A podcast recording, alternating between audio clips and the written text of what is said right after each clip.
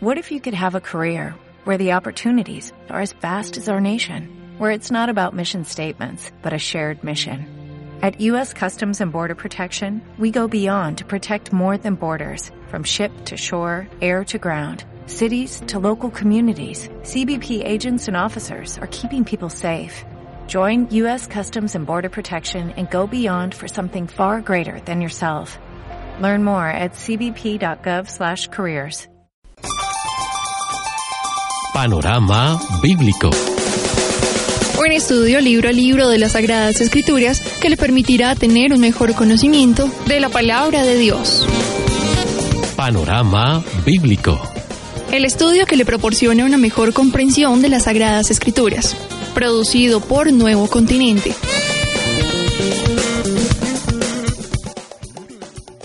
Un saludo muy especial para usted que nos sintoniza a esta hora. Bienvenido y bienvenida al encuentro en donde estudiamos la palabra del Señor. Leonel Herrera y Delson Dani Morales.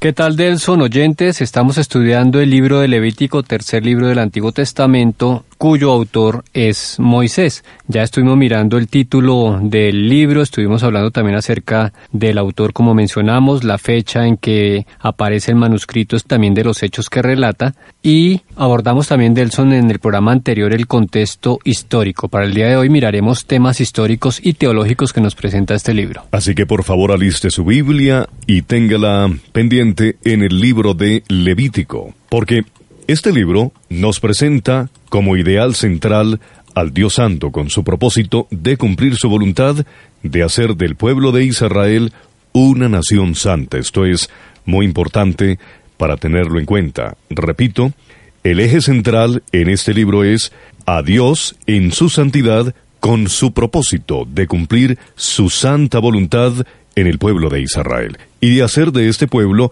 una nación apartada para él, es decir, una nación santa, y eso lo verificamos en Levítico capítulo 11, versículo 44, que dice así. Porque yo soy el Señor su Dios. Ustedes por tanto se santificarán y serán santos, porque yo soy santo. Así que no contaminen sus personas con ningún animal que se arrastra sobre la tierra. Exactamente, entonces Dios con su propósito de hacer cumplir su voluntad. Hablemos un poco acerca de lo que podemos resaltar de lo que se evidencia en este libro.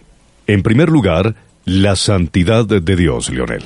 Como acabamos de mencionarlo y de leer Delson en Levítico 11:44, la santidad de Dios aquí se observa en dos frases en este texto. Yo soy el Señor, dice él, y yo soy santo. El libro de Levítico nos va a mostrar, como usted lo mencionaba, Delson, a lo largo de todas sus páginas de estos 27 capítulos, estas dos expresiones se usan de manera muy repetitiva. La santidad, Dios manifestando que Él es santo.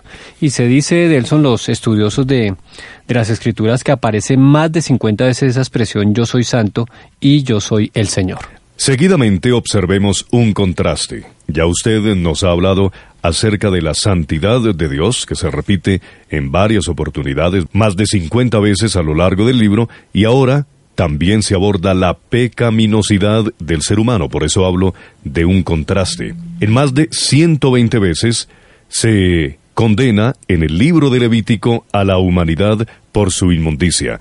Esto lo leemos en Levítico capítulo número 7, versículo 21. Dice así, además la persona que tocare alguna cosa inmunda, inmundicia de hombre o animal inmundo o cualquier abominación inmunda, y comiere la carne del sacrificio de paz, el cual es del Señor, aquella persona será cortada de entre su pueblo. Vemos aquí entonces la santidad de Dios versus la pecaminosidad del ser humano. Por eso, al comienzo, dijimos que la idea central en este libro es el Dios Santo, con su propósito de cumplir su voluntad y hacer del pueblo de Israel una nación santa, es decir, una nación que Dios apartaba para su servicio y para su honra eterna. Entonces, aparte del tema teológico de la santidad de Dios, de la pecaminosidad del hombre, encontramos un tercer tema en este libro de Levítico y es acerca de los sacrificios y el tema de las ofrendas.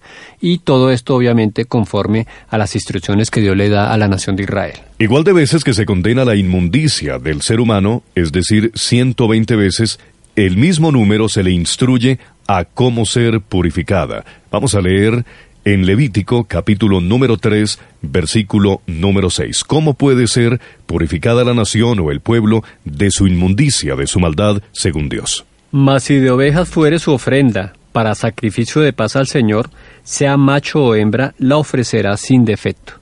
Entonces, era aquí la instrucción que Dios le daba al pueblo de Israel para que pudiera eh, apaciguar la ira por causa del pecado.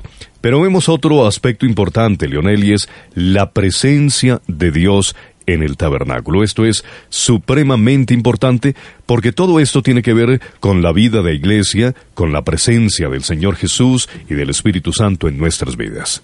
Dice así Levítico 1.5, entonces degollará el becerro en la presencia del Señor, y los sacerdotes hijos de Aarón ofrecerán la sangre, y la rociarán alrededor sobre el altar, el cual está a la puerta del tabernáculo de reunión.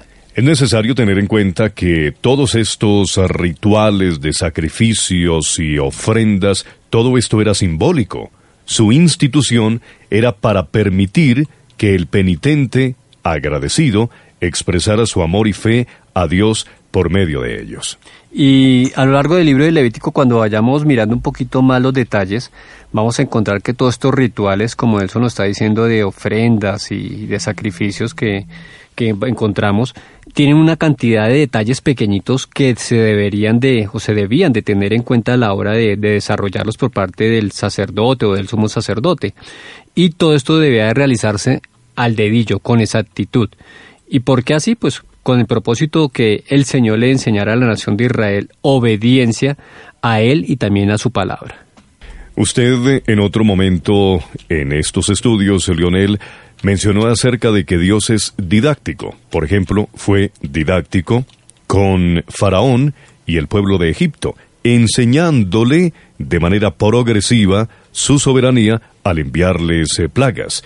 También le enseñó al pueblo de Israel cómo debería recoger cada día los alimentos o el maná que el Señor le estaba entregando. De manera didáctica, Dios les estaba enseñando obediencia.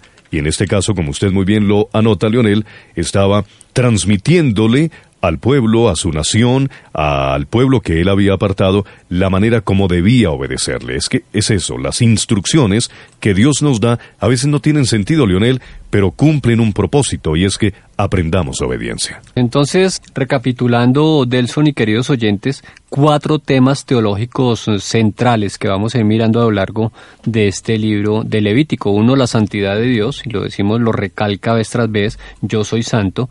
Por otro lado, ese contraste que Delson anotaba, la pecaminosidad nuestra del ser humano frente a la santidad de Dios. Tercero, todo el sistema sacrificial de ofrendas que debía de presentarse delante del Señor y cuarto, la presencia del Señor allí en el tabernáculo. El pueblo habría de aprender que era pecador, pero que era necesario acercarse a Dios mediante cada una de estas ofrendas que eran quemadas, simbolizando el deseo del penitente de ser limpio del pecado y enviar el humo fragante de la adoración a Dios. Eso también lo podemos aplicar en nuestros días, Leonel, porque todos debemos reconocer que somos pecadores.